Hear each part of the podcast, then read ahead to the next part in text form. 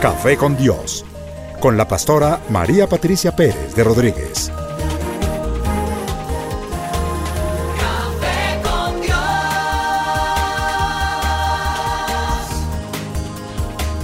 Café con Dios.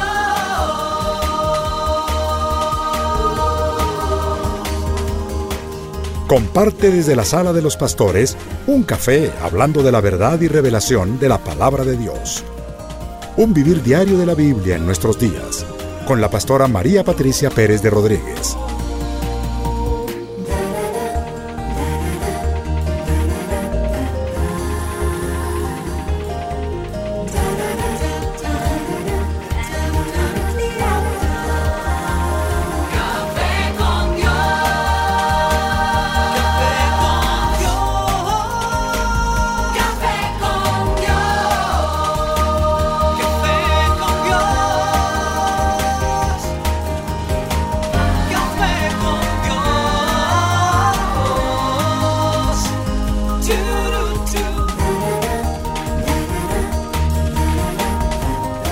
Con Dios, con la pastora María Patricia Pérez de Rodríguez.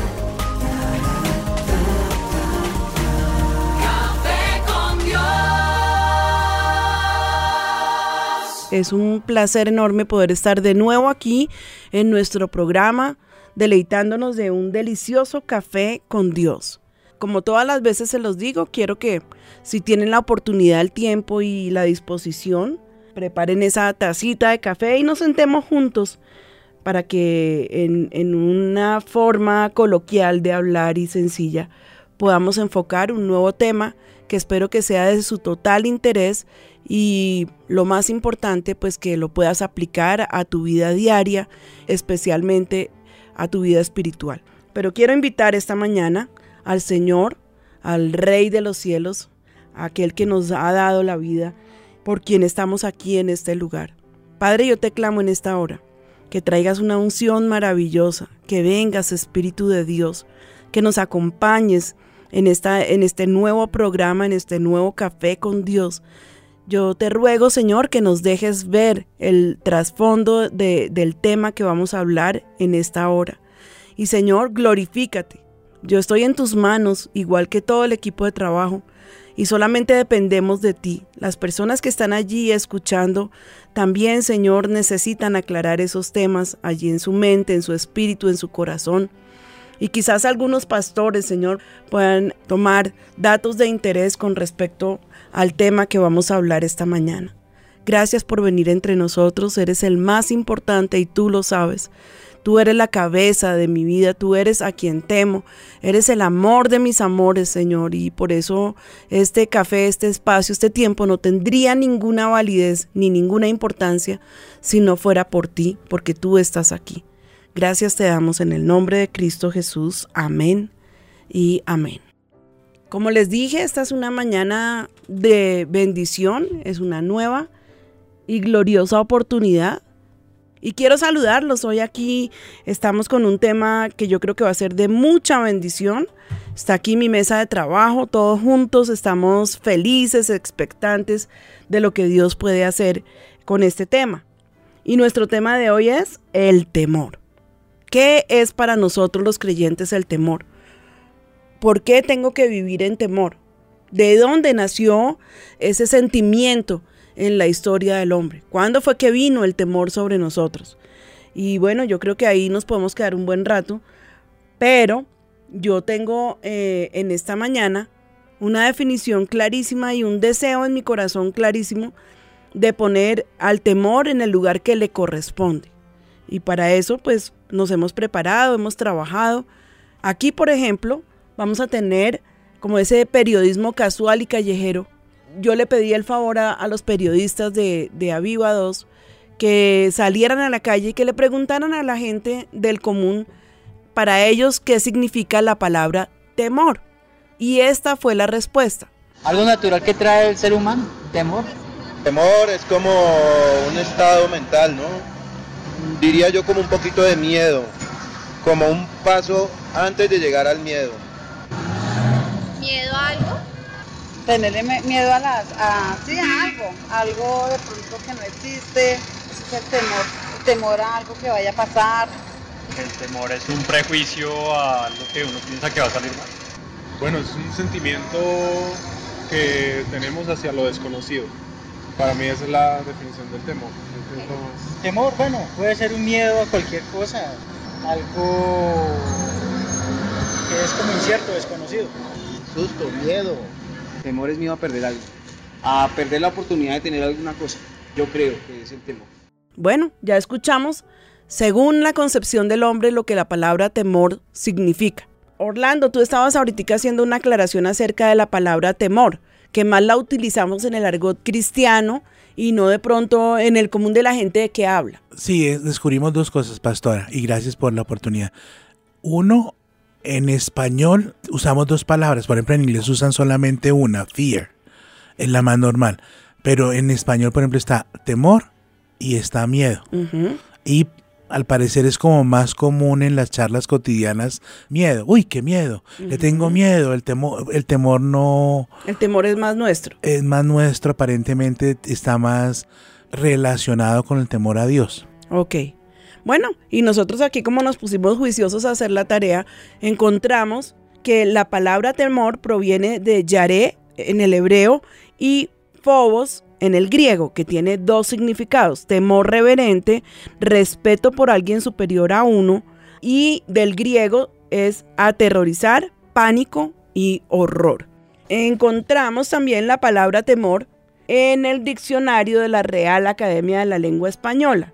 Dice perturbación angustiosa del ánimo por un riesgo o daño real o imaginario, recelo o aprensión que uno tiene de que le suceda una cosa contrario a lo que desea.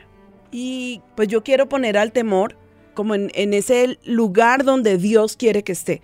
Estábamos hablando aquí un poco, Orlando, y estábamos viendo que el temor entró en el hombre cuando. La primera vez, ahí fue donde me di cuenta que figuraba, en vez de temor, habla de, De miedo.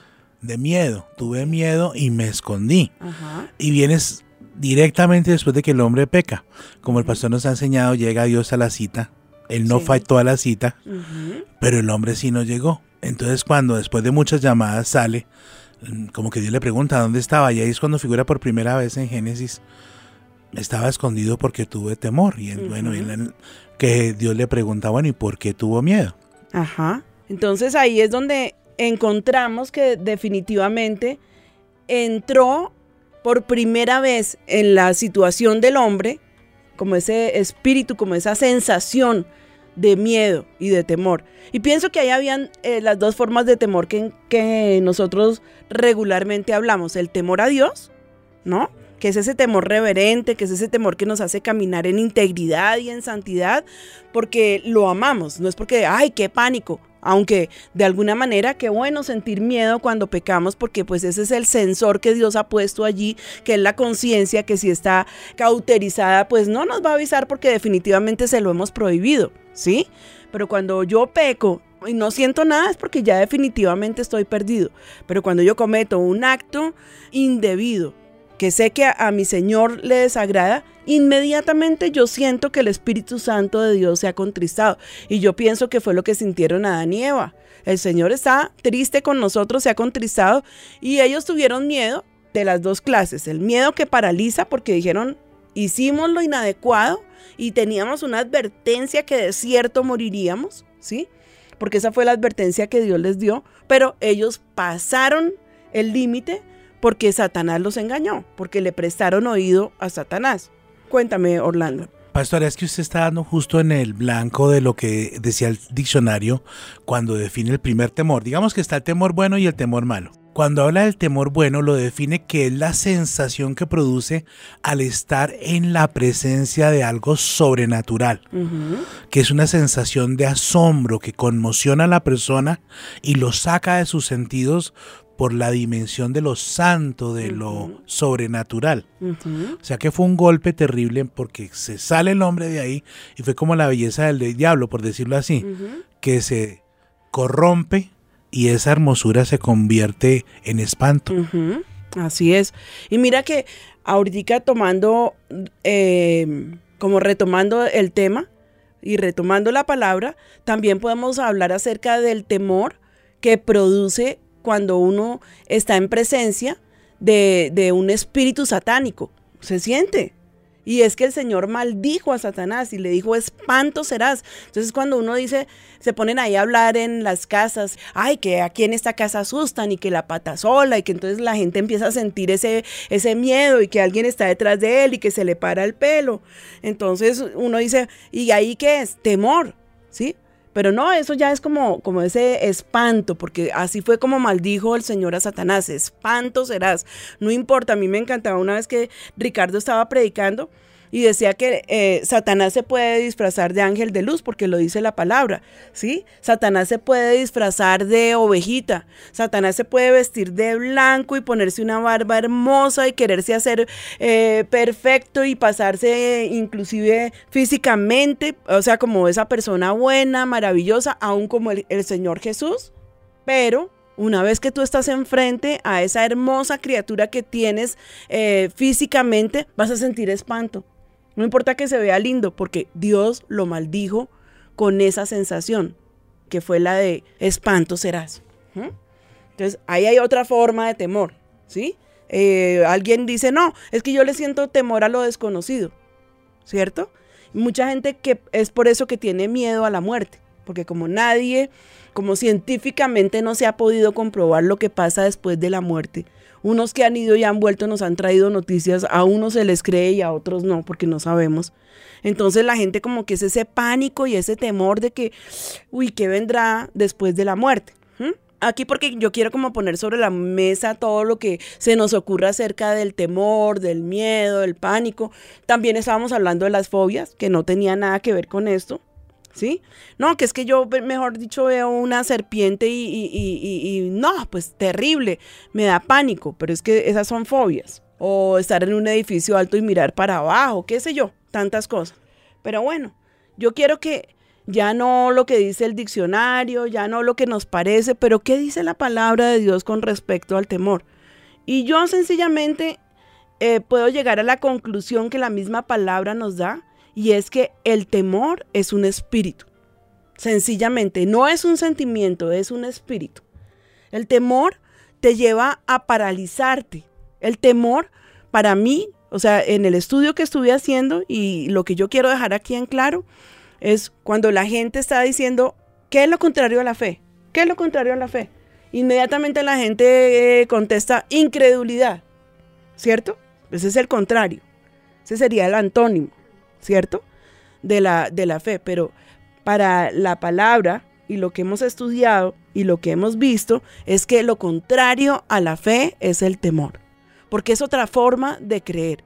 Yo le estoy dando crédito a lo que estoy viendo. Yo le estoy dando crédito a lo que estoy oyendo.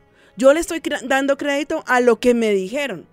Pero entonces el temor nos paraliza y nos pone lazo. La palabra dice ahí en Proverbios que el temor pone lazo del hombre, que es parte del, del armamento de Satanás, poner temor.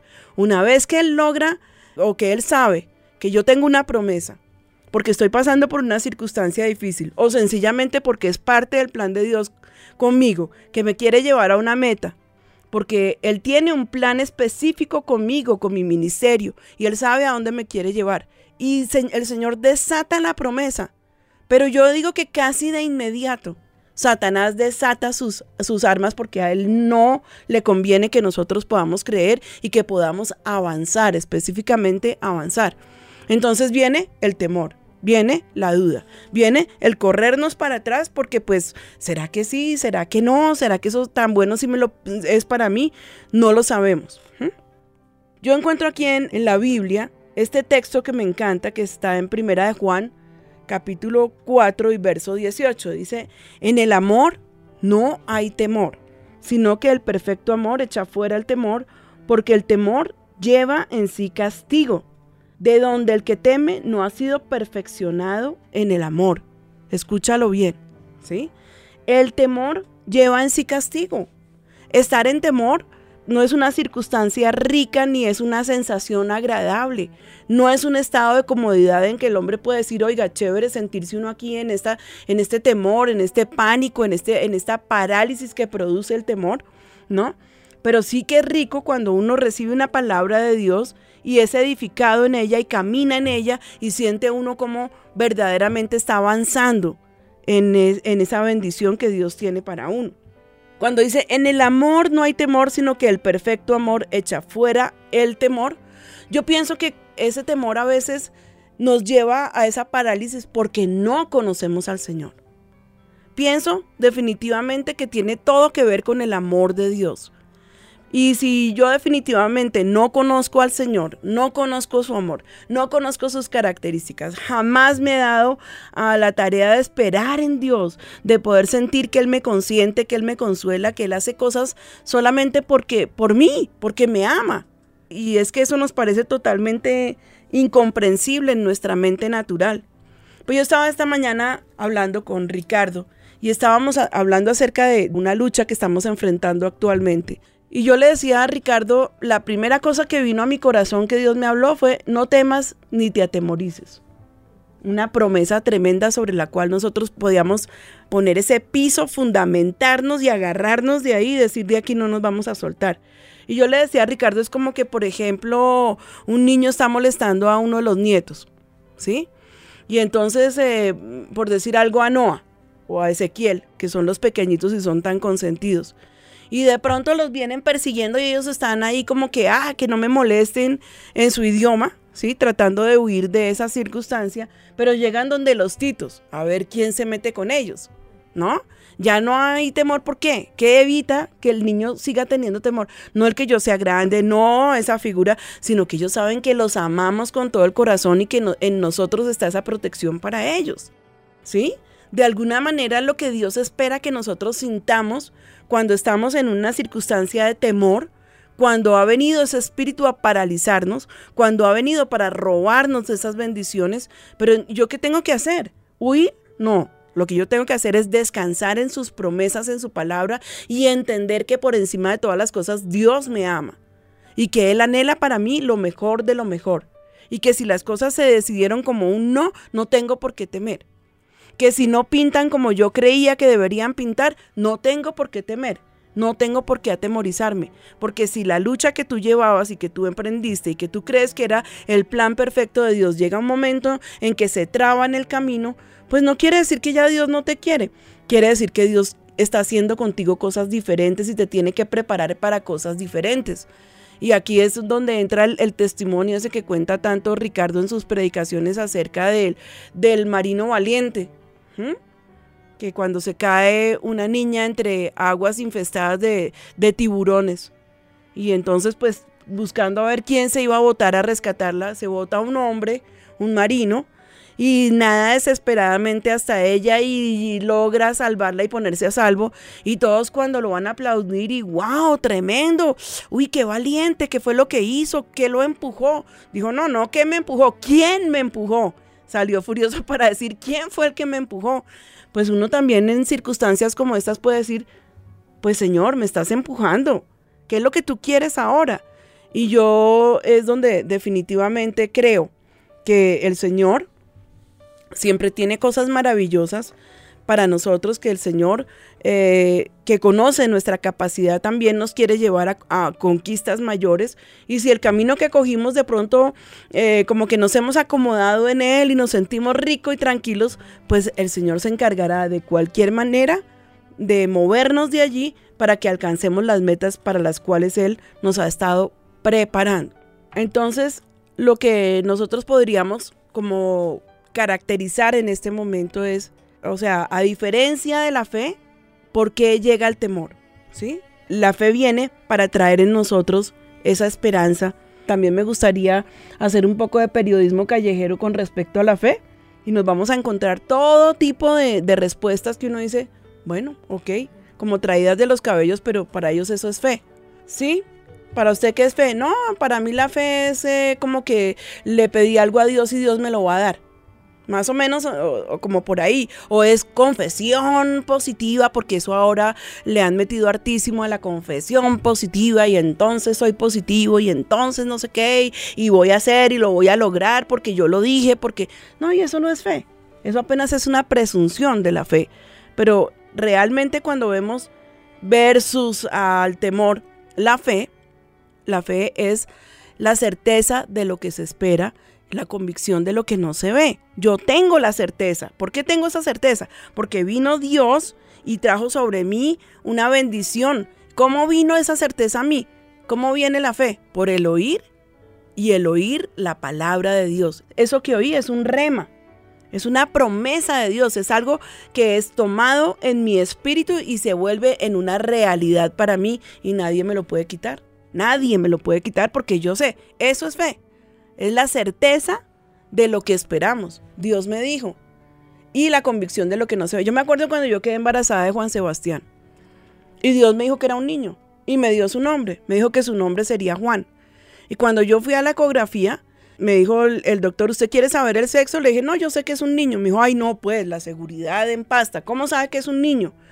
Le dije, no, yo sé que, que es un niño porque Dios me dijo. Ay, Dios le dijo que le mandó una carta, le habló. ¿Cómo, ¿Cómo es que Dios le dijo? Le dije, bueno, es que yo soy una creyente y como creyente oré y estando un día en mi oración el Señor me dijo, tendrás un varón y su nombre será Juan pues como en esa época no estábamos como tan, tan ligados a la palabra y, tan, y no éramos tan obedientes porque estaba recién convertida, eh, entonces le puse Juan Sebastián porque me fascinaba el Sebastián, yo le iba a poner Sebastián, pero como el Señor dijo Juan, y entonces me dijo, bueno, y entonces Dios le dijo, bueno, espérese a ver, y sacó allá sus cremas y, y su aparatejo ese que le ponen a uno en el estómago, eh, comenzó a hacer la ecografía y me dijo, ¿cómo le parece que es una niña? Le dije, ¿cómo le parece que no le creo? Me dijo, ah, ¿cómo? ¿Usted va a contradecir lo que yo le estoy diciendo? Le dije, claro, porque como Dios me va a decir que es un hombre y que su nombre será Juan si es, un, es una niña. Me hubiera dicho, ponle Juana, que se parece o no. No, el Señor me dijo que iba a ser un varón y que, y al papá le dijo que sería un varón que traería paz. Entonces sé con certeza que es un niño. Se puso furioso, se quedó mirándome como retándome. Me dijo, pues sí, es un niño. Le dije, ve, yo sabía que era un niño. ¿Por qué yo sabía que era un niño? Porque Dios me lo dijo, porque yo tomé, eh, porque sé que Dios me habló, yo tomé esa palabra y aunque el médico puso en mi corazón esa duda, o sea, él quiso hacerlo, pero yo nunca le creí, porque tenía la certeza, tenía esa convicción. Si hubiera sido una niña, amén y bienvenida, me hubiera dado exactamente lo mismo, pero yo tomé esa palabra y yo dije, amén, Señor, amén, y supe que estaba embarazada. Y al poquito tiempo que supimos, dijimos, pues su nombre va a ser Juan porque nos acordamos que Dios nos había hablado, ¿sí? Y de manera que jamás lo dudé. Yo le hice todo su ajuarín antes de ir a la ecografía. Yo tejía en dos agujas y yo le hice sus saquitos y todo, que fuera a, pues para niño, ¿sí? Y sabía, porque eso es fe, la certeza de lo que se espera. Y en este caso, pues imagínate que eh, era como esa enseñanza de parte de Dios, la certeza de lo que se espera, hablando de mi vientre, de mi embarazo, ¿no? Pero pues, exacto, y la convicción, yo no lo podía ver, pero yo sabía que era un niño. Ahora no vayan a decir allí los que me están escuchando, no, es que la pastora habla de que esa de que la fe viene por el embarazo. Ay, por favor, no. Por la ecografía, porque los patincitos son azules o rosas. Ay, por favor, no. Les estoy dando solamente un testimonio que es tremendo. Además, quiero contarles que nosotros estábamos en la escuela del Espíritu, estábamos estaba Dios preparándonos para el ministerio y nos quería enseñar a través de cualquier cosita, la cosa más mínima, para Dios era una oportunidad para enseñarnos. Y gloria a Dios por esa escuela. Yo pienso que la escuela del Espíritu es la más grande que uno puede tener, la más maravillosa, ¿no? Pastora, para darle un respirito y que nos cuente algo de lo que usted piensa, su merced nos decía al comienzo del programa que para usted lo más opuesto a la fe es el temor. Y ahorita mientras la oía, le pregunto, ¿no le da a usted la impresión de que a veces el temor también va y pesca en el lago de lo invisible, de lo que no se ve? Porque hay cosas que la persona no ve, pero porque alguien viene y le confiesa, le da un rema negativo. Y lo cree. Ahí mismo se hace la película, eso es un cáncer, me voy a morir. Claro, Orlando, porque es que esa es la fe negativa. Eh, Es que hay que creer, ¿ves? Eh, opera exactamente como la misma actitud en el espíritu. Creo a lo bueno o creo a lo malo. Se puede sencillo. decir que Dios necesita la fe y el diablo necesita el temor. Claro, claro. ¿Sabes es que cuándo mira, le pasa a uno eso? En los embarazos. Cuando uno está esperando un bebé y de pronto ve que pasa un bebecito que, que tiene una malformación o que uno, uno no, no duerme, ¿no te pasó a ti, Mona? Uno cree que va a salir su bebecito con síndrome de Down, uno con problemas o que le va a faltar dos manos, dos pies, Mm. porque es así. Es que por eso es que yo estoy poniendo sobre la mesa que el, el temor es contrario, es lo contrario a la fe, porque para el temor hay que creer. Tantos testimonios que hemos escuchado. Ricardo ha predicado muchas veces acerca de personas que murieron solamente porque creyeron a una mentira, ¿sí? Como al hombre en la guerra, parte del, del martirio era decirle lo vamos a matar y la forma como lo vamos a matar es, es cortándole las venas. Y entonces les ponían ahí eh, una venda en sus ojos y, les hacían pasar como si fuera el bisturí y comienzan a, a botarles un líquido caliente imitando que era la sangre y la persona comienza a sentir que se está desangrando y ellos allá hablándole palabras de cómo de lo que está viviendo, de cómo se ahorita entonces se va a entrar en este estado y, y cómo entonces en, enseguida se va a paralizar su corazón y se va a morir. Y en efecto, las personas morían. Algunas, no todas, pero algunas morían. Entonces es donde uno dice, oiga, Satanás siempre, escúchenme bien, yo quiero que esto me escuchen eh, el- la audiencia muy atentamente. Satanás siempre tiene un plan paralelo al plan de Dios para deformar y para dañar el perfecto plan del Señor. Para todo lo que Dios tiene, Satanás tiene un plagio. La palabra de Dios dice que Satanás vino para robar, para matar y para destruir. Para nada bueno, robar, matar y destruir.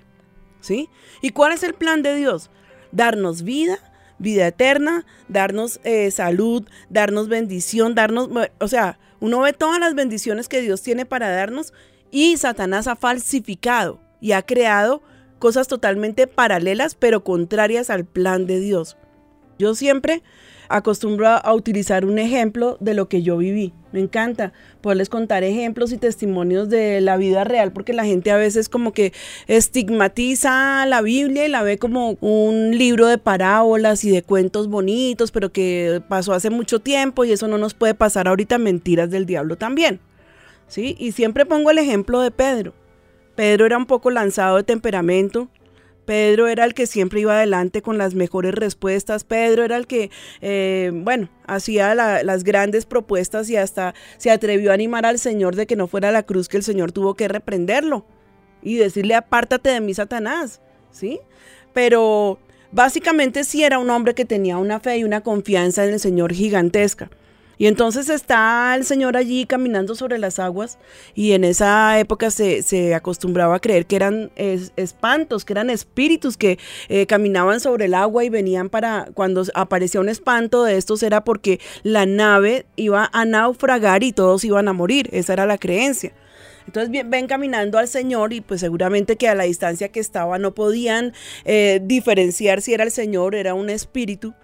Y cuando Pedro, yo creo que en medio de su terror y de su susto, le dice, Señor, si eres tú, escuchen bien, ¿sí? Porque no, estaba totalmente seguro, si eres tú, manda que vaya a ti. Porque un espíritu no puede darle como la fortaleza ni, ni puede hacer un milagro. El Señor sí. Entonces él echa mano de lo primero que tiene, que que es, entender y saber que el Señor es totalmente capaz de hacer un milagro y permitir que el agua se endurezca para que él pueda caminar sobre las aguas. ¿Sí? Entonces le dice, manda que yo vaya a ti. ¿Y el Señor qué le dijo? Espere a ver, yo pienso, mijo. No, esto es muy osado. Mire la tormenta que hay. Inmediatamente el Señor le dijo, ven. ¿Sí? Si eres tan arrojado, si eres tan valiente, Pedro, ven, le dijo el Señor. No, no, esas son palabras añadidas, por favor. ¿Sí? Y se baja Pedro de la nave, osado. Muy osado porque yo digo que tal vez ellos jamás habían visto a un ser humano caminando sobre el agua. ¿Sí? Y yo creo que del temor que él tenía ni siquiera se había dado cuenta si ya verdaderamente el que estaba enfrente a él era el Señor Jesús. Dice que la tormenta reció. Empezó a soplar ese viento violento y las olas a encresparse y a levantarse esa tormenta una vez que eh, Pedro toca, toca el mar y comienza a dar pasos. comenzó a gritar porque comenzó a hundirse. ¿Sí? Señor, sálvame, ten cuidado de mí. Y el Señor le extiende la mano eso es lo que yo digo con mis nietos, ¿no? Que ellos saben que hasta que llegan a donde uno ya, ese es el TAI y aquí ya tengo toda la certeza porque yo sé quiénes son mis abuelos o mis papás. Entonces él viene, y el Señor le dice, ¿por qué temiste? ¿Sí? Hombre de poca fe, ¿por qué temiste? ¿Qué le dijo? ¿Por qué fuiste incrédulo? No, el Señor no lo regañó por incrédulo, lo regañó fue porque tuvo temor, ¿sí? Porque tuvo dudas, porque dudaste, es que le dice el Señor, ¿por qué dudaste? ¿Será que sí? ¿Será que no? Pues él ya estaba caminando, se arrecia la tormenta y dice, wow. Entonces es como que pierde de vista y pierde el horizonte de lo que Dios le ha prometido y comienza a hundirse. Y eso exactamente es lo que nos pasa a nosotros. Cuando comenzamos a caminar sobre las promesas y en medio de una tormenta y de una gran dificultad, perdemos de vista al que nos prometió. Y sencillamente comenzamos a resbalarnos en las aguas de la incredulidad y de la duda. Lo primero que pone Satanás es duda. Ah, con que Dios dijo. Ahorita vamos a tomar de nuevo a los pobres Adán y Eva que pasaron a la historia porque eh, se dejaron tentar. Pero inmediatamente lo que pone Satanás en el corazón es duda. ¿Cómo se le ocurre? A ver, Pedrito, reaccione, mijito. ¿Sí? En nuestro tiempo, ¿qué le pasa? O sea, ¿sí? Pero realmente Pedro se bajó y comenzó a caminar porque él creyó que Jesús era el que le había dado la orden. Inmediatamente que comienza a hundirse, el Señor extiende su mano y lo agarra. El Señor no lo iba a dejar que se ahogara. ¿Sí? Y viene la reprensión del Señor. ¿Por qué dudaste, Pedro? ¿Sí? Entonces, yo te digo exactamente igual. Si duda y temor vienen a alcanzarte cuando tú estás caminando hacia la meta segura de lo que Dios te señaló, repréndela porque es un espíritu. Y Dios nos ha dado autoridad para reprender a los espíritus, ¿sí? Y la palabra de Dios es clara, porque no nos ha dado Dios espíritu de cobardía, sino de poder, de amor y de dominio propio. Esto lo encuentras allí en 2 de Timoteo 1.7, porque no nos ha dado Dios espíritu de cobardía, que en este caso lo vamos a tomar también como temor. Es igualito, cobardía, temor. Échese para atrás, ¿sí? No, Dios nos dio fue espíritu de poder y otra vez, ¿por qué nombre el amor? A ver, ¿qué tiene que ver el amor con vencer al temor? Hablemos un poquito de eso. ¿Qué tiene que ver el amor? La pastora Anita nos estaba hablando, haciendo mención de primera de Juan 4:18, de que el perfecto amor echa fuera el temor, de que el perfecto amor es Jesús, ¿no? Porque Él fue el que murió por nosotros. No hay mayor amigo que el que pone Su vida por otro. su vida por otro. Así es.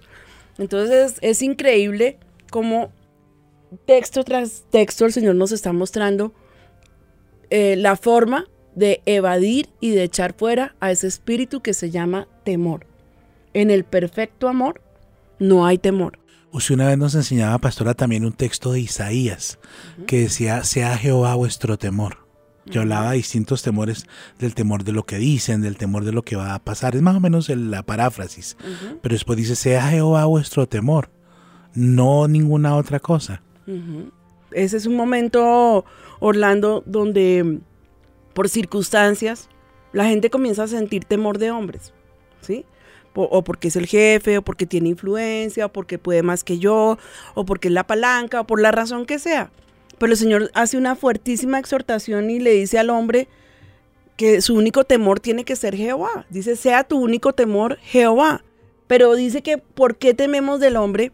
Que es como ese manojo de, de heno que, que está por el desierto dando botes, ¿sí? Que hoy está y mañana ya no es. Que se levantarán a buscarlo los que temieron y ya no está. Y es verdad. ¿Cuántos hombres temibles? ¿Saben de qué me acuerdo yo? De nuestro vecino Chávez. El hombre bufaba, decía, profetizaba, abría su bocota, rugía, porque era como, como león, porque es que el Señor Jesucristo es el león de Judá. Y teníamos miedo que nos iba a chavetizar, no colonizar, sino a chavetizar. Y bueno, No, y la verdad que tenía una bocota gigante porque la gente temblaba. ¿no? ¿Y quieres que yo te diga una cosa? Era a ratos un miedo tan impresionante y eh, que paralizaba, justamente paralizaba. Pero cuando este hombre apareció que no, que un cáncer después de que maldijo a Israel y que un cáncer en su estómago y cuando él salió para Cuba, pues uno decía, este hombre es invencible, él vuelve. y había dejado tantas promesas, cuando dijeron que se había muerto, uno, bueno, de alguna manera se sentía como desilusionado. ¿Dónde está el superhombre? ¿Dónde está ese que rugía? Donde en la palabra dice en Isaías, no llaméis conspiración a todas las cosas que este pueblo llama conspiración, ni temas lo que ellos temen, ni tengas miedo. A Jehová de los ejércitos, a él santificad, sea él vuestro temor y sea él vuestro miedo. Y es verdad, es verdad. Más adelante es cuando habla de- del hombre que es como el, el tamo que arrebata el viento, ¿sí? Hoy está f- furibundo, gritando, y mañana va uno a mirar dónde está ese gigante y, y ya no existe. Tal vez no porque esté muerto, pero porque perdió toda autoridad y toda vigencia y toda eh, validez en el lugar que ocupaba para señalarnos y ponernos temor, ¿sí?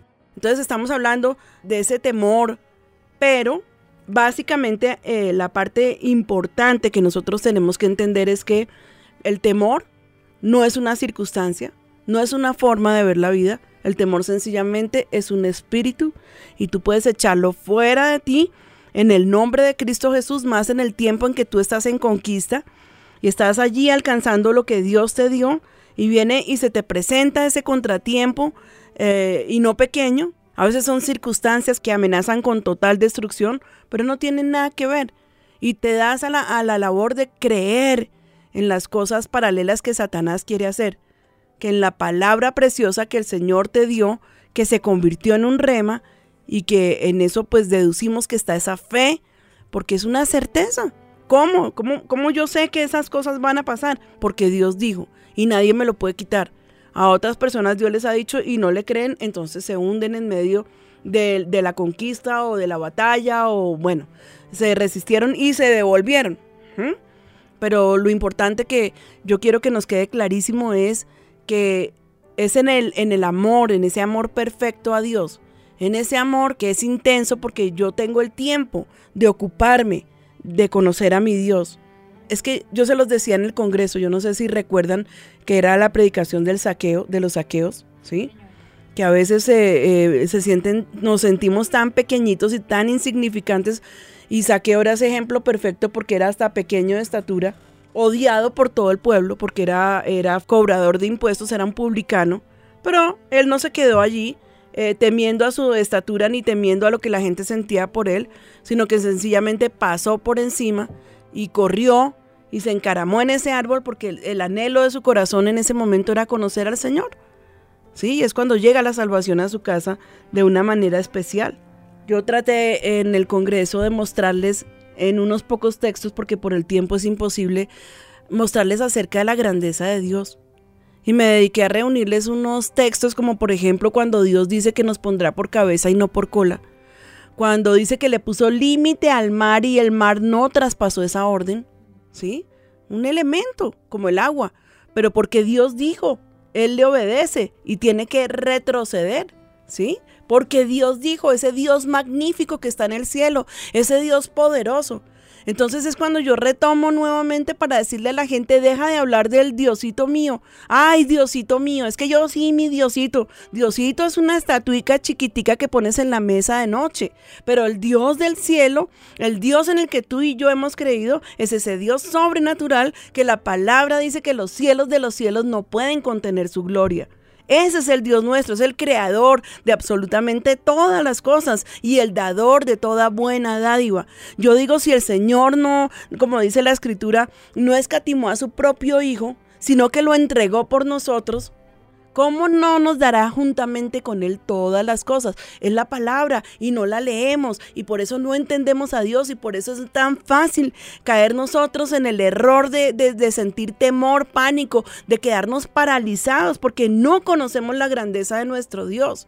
Y yo quiero quitar de en medio de los creyentes ese espíritu paralizante. ¿Cómo? La única forma como tú puedes combatirlo es conociendo ese Dios de amor, ese Dios poderoso, ese Dios para el cual nada es imposible y todas sus promesas.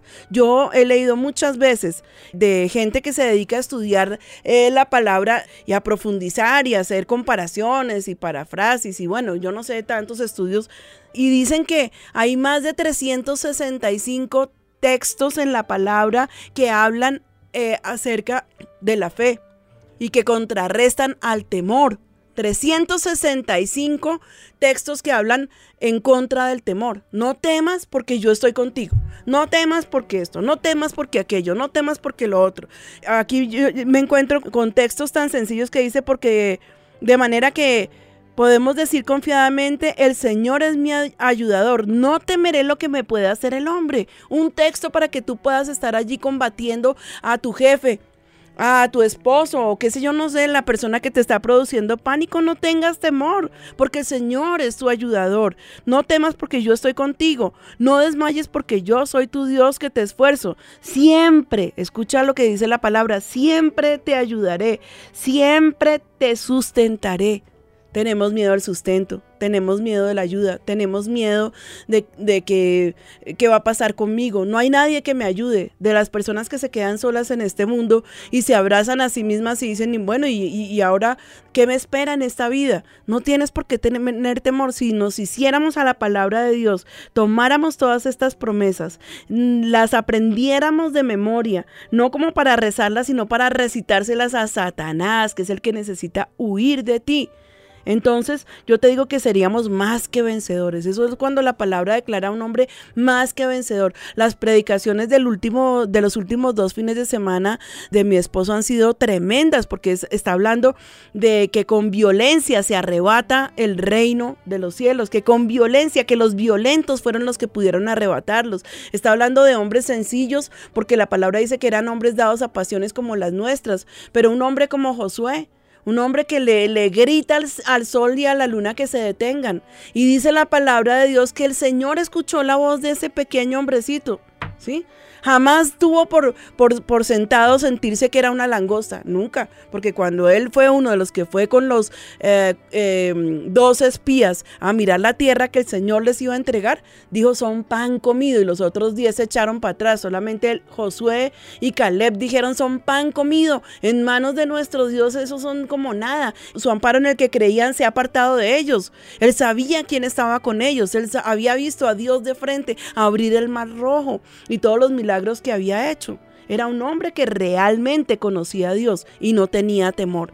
Y sin embargo, mira la palabra que el Señor le da. No temas, no tengas temor, Josué. Nunca, nunca, nunca temas, porque yo estoy contigo. Esas son promesas que se clavan en el corazón. Esas son promesas que uno tiene que decir por encima de lo que sea. Me levanto porque es en su nombre y no es cualquier nombre. Es el Dios de los cielos, es el Dios de la tierra, es el Dios que lo creó íntegro todo, para el cual nada es imposible. Me encanta ese testimonio de la viejita que estaba en medio de un terremoto terrible y ella desde la puerta brincaba feliz y le decían, ¿y usted por qué está feliz? Más bien corra. Decía, no, no, porque si es que, es que el Dios mío puede mover la tierra de esta manera, yo estoy feliz de sentir el poder de mi Dios. Tremendo tremendo, porque realmente en qué Dios hemos creído, realmente cuántas palabras de su grandeza tenemos en nuestro corazón, realmente qué tan grande es ese Dios poderoso para nosotros. ¿Mm? Y aquí como que un poquito la desilusión es, yo pienso que cuando viene ese espíritu de temor, eh, se lleva las promesas y se las arrebata a uno y se las roba, es porque no conocemos al Señor, porque no vamos a la palabra, porque nunca estamos indagando en su presencia, porque nunca cuando estamos leyendo la palabra nos detenemos para escuchar al Señor porque todo el tiempo tenemos que bla, bla, bla, bla, bla, bla, bla, bla, hable, hable, pero cuando escuchamos a Dios, yo, yo tengo por costumbre que cuando leo un versículo así de poderoso me quedo quieta, yo digo, wow, Señor, es que deja, yo puedo sentir tu grandeza, puedo sentirla por un momento y yo digo, no somos nada, no somos nadie y pensar que tú, el Todopoderoso, estás peleando por mí. Alguien ponía el ejemplo como el de una hormiga que está allí gritando porque pues siente que, que hay un peligro sobre su vida, ¿sí? Y viene el hombre y la coge, la levanta y la pone fuera de peligro. Y ella nunca pudo entenderlo, porque es que la magnitud, o sea, la distancia que hay entre una hormiga y el hombre ni siquiera es comparable a la distancia que hay entre un hombre y su Dios. Bueno, no su Dios, y nuestro Dios.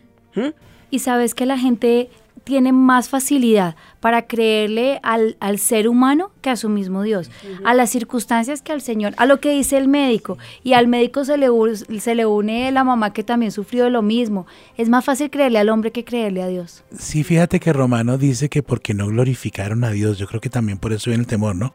Si llega ahorita alguien y le dice ay, mire, me conseguí este libro que lo tenía un amigo y se lo dio un extraterrestre. Todos corren a Eh, leer el pero libro. es verdad, ¿Cierto? es verdad. Y tienen la Biblia y la gente la desdeña. Ajá.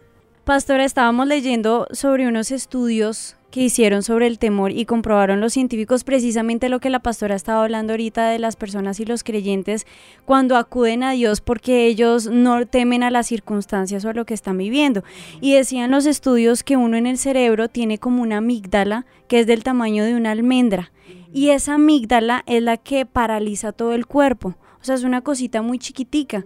Pero estaba leyendo otro estudio y dice que las personas que suelen ser creyentes, entre comillas lo ponen ellos, como que mm, preparan la amígdala o la entrenan para que no haga su funcionamiento de parálisis en el cuerpo. O sea que los creyentes sí pueden reaccionar frente al temor de cierta manera y hacer que esa amígdala no paralice el cuerpo y no paralice el cerebro. Y hay un pasaje que sí le viene a uno a la mente de que hay como una llavecita, ¿saben cuándo? Cuando llega David que encuentra todo quemado, que para colmo de males lo van a apedrear.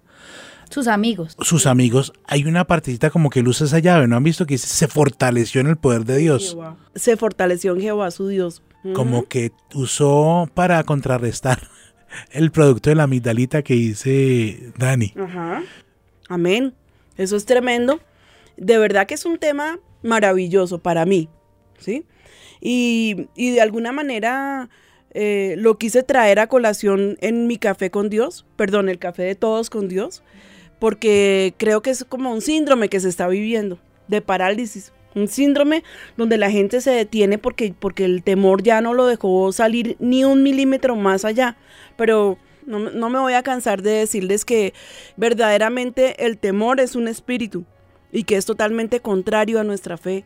Que nuestra fe no está fundamentada en, en algunos hechos que estamos, o en cosas que vemos, en cosas que oímos, sino en ese Dios invisible.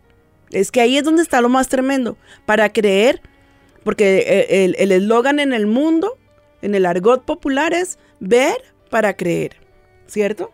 Es lo que le dicen a uno. Ah, que le hice una promesa, que no sé qué, que ta, ta, ta. Así, mijito, pero ver para creer. No le, mejor dicho, si no veo nada, no le voy a creer.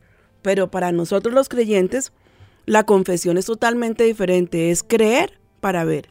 No te he dicho que si crees, verás la gloria de Dios. Solamente tenemos que creer para ver su gloria. Solamente si lo confesamos, yo les estaba diciendo hace un momento que en las escrituras hay más de 365 citas bíblicas. Como quien dice, al menos pongamos 365. Una por cada día. Porque el Señor sabía que iba a ser con ese espíritu que iban a tratar de detenernos y que iba a ser algo muy fuerte en nuestra vida cotidiana, en nuestra vida diaria. Y Él se aseguró que tuviéramos una cita por día para poder vencer ese espíritu inmundo que se llama temor. ¿Sí? Una cosa es el miedo, una cosa es la fobia. Bueno, y creo que temor y, miedo tienen muchísimo que ver. ¿Sí? Yo, por ejemplo, eh, pienso que si yo me voto sobre la avenida 68, tiene que haber algo eh, dentro de mí que me diga, oiga, no sea loca, venga, la va a coger un bus, un transmilenio que esos despichan y no dejan ni la muestra, acaban con todo.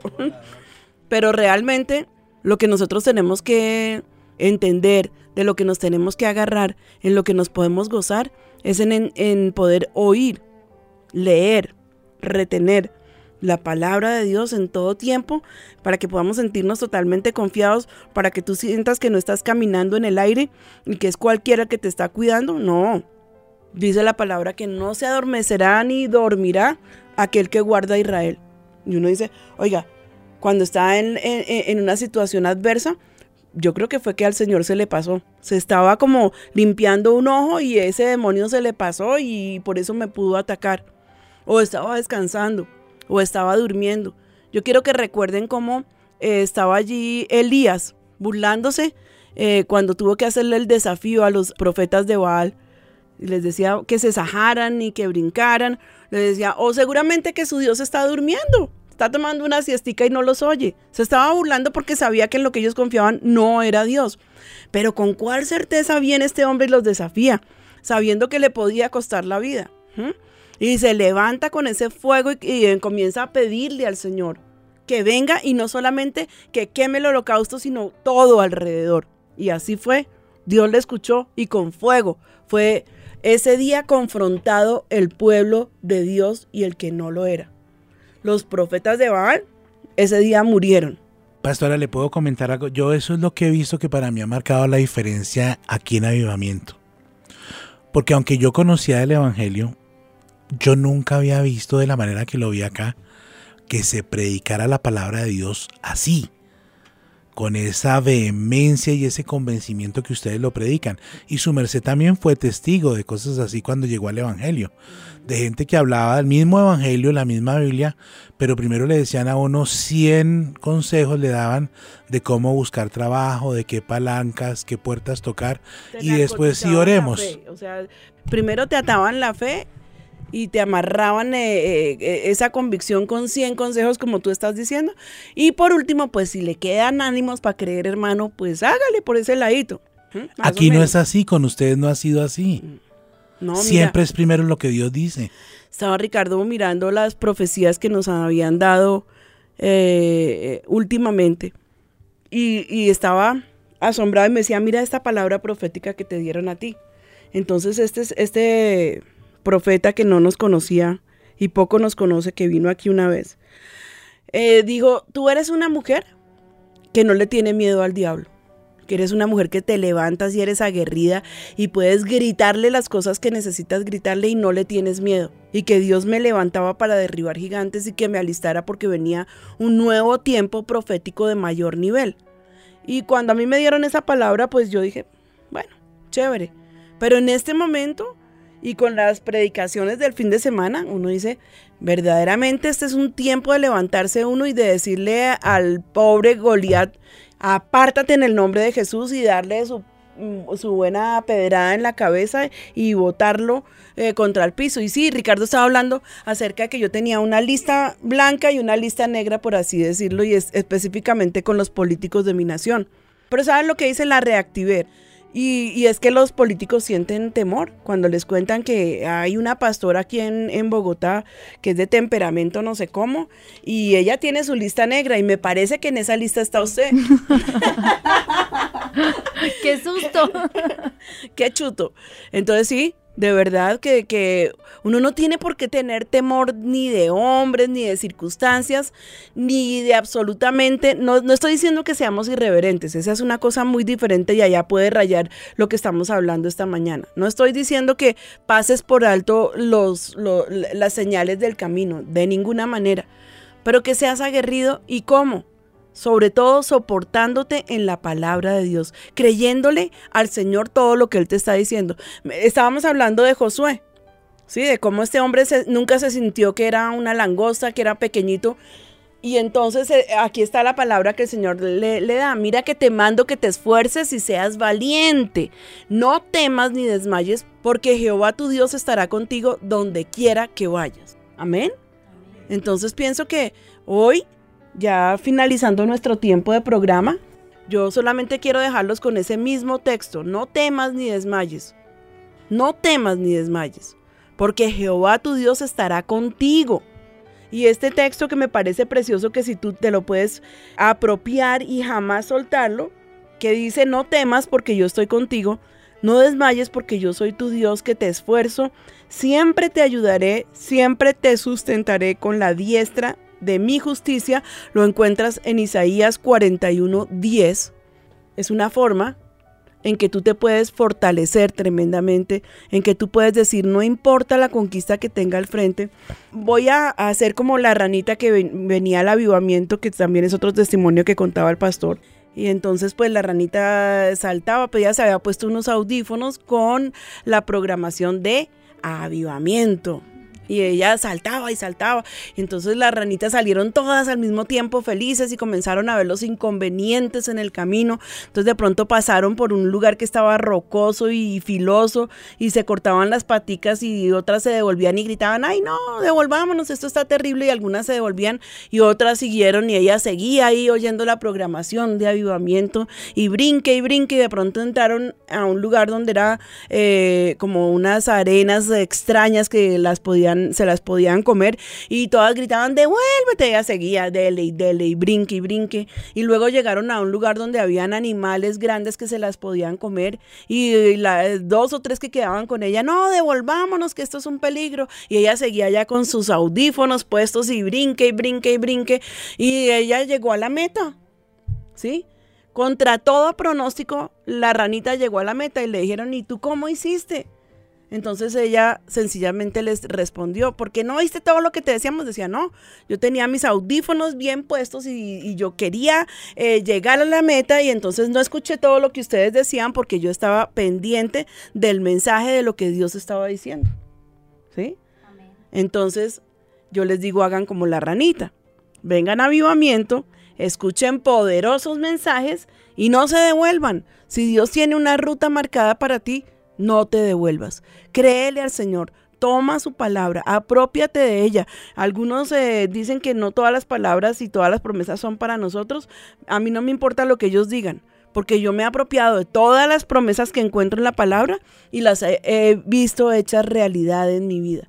Entonces quiero decirte, por cada eh, espíritu de temor, por cada palabra de temor, por cada visión que te pone pánico, hay una palabra de Dios esperando por ti ahí en la, en la Biblia para combatir ese momento. Y como es un espíritu, yo en este momento y con la autoridad que Dios me ha dado, ato y reprendo al espíritu de temor y lo echo fuera de la vida de cada creyente que está allí al pie de su receptor en el nombre de Cristo Jesús y declaro libertad. Yo te pido, Padre, que podamos sentir tu amor yo te pido, Señor, que en cambio de ese constante temor, que en cambio de la duda, que en cambio de, de- ver hacia el horizonte todo negro y, y difícil, podamos mirarte a ti, que eres el, ese Dios eh, para el cual nada es imposible, que eres ese Dios grande y poderoso. Y Señor, que tú nos puedas recordar cada mañana que tú hiciste el cielo, la tierra y todo lo que hay en ellos, lo que vemos y lo que no vemos, lo que conocemos y lo que no conocemos, tú lo creaste, Señor. Yo te ruego que esa sea una dimensión diferente y una visión diferente para los creyentes que están allí fielmente escuchando este programa de Café con Dios. Padre, yo quiero darte la gloria, la honra, la alabanza, darte las gracias, Señor, porque yo sé que estás aquí y a través de, de la radio también estás moviéndote en cada hogar, en cada familia, en cada persona que está escuchando el programa. Recibe toda la honra y la alabanza y ayúdanos a sostenernos en tus promesas, Padre, en el nombre de Cristo Jesús. Amén y amén. Hay un coro muy hermoso que espero que te sirva, que lo puedas eh, cantar una y otra y otra vez y puedas también sentir que Él te abraza y te cobija. El Señor te bendiga.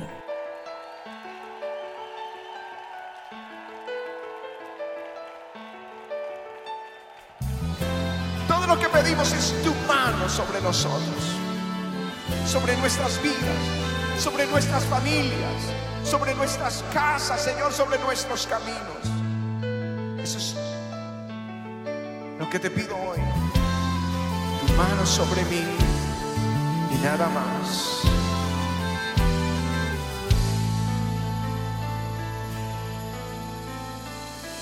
Hay momentos en que no sé si ha salido el sol, si hace frío o calor, tu mano sobre mí nada más.